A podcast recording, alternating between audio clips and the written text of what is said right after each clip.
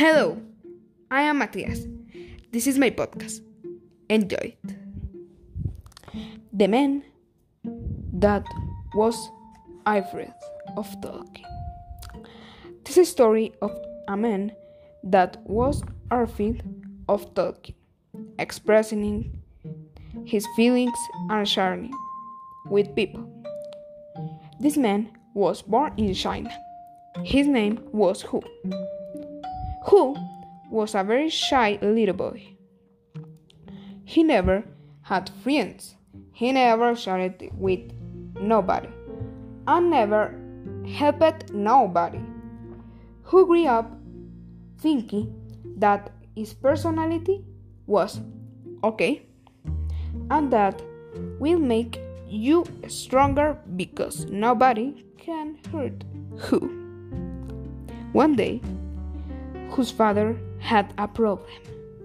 Hu's father was in India because he wanted to work harder for the family, but he went to jail because someone blamed him of a robbery. Then, Hu wanted to travel and help this father?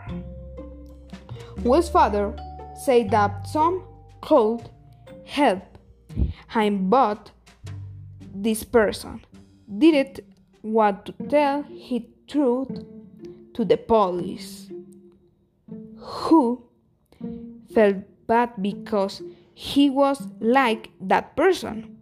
They never wanted to talk or to help anybody.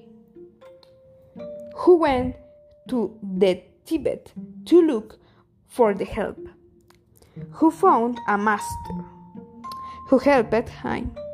Next, he could help his father, and he learning that talking and helping others important in life.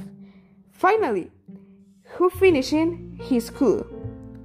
He wanted to university.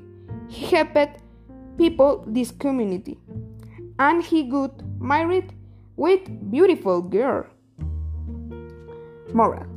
It's very important to express our ideas on feelings. It's very important to the right, think and think to others. Thank you.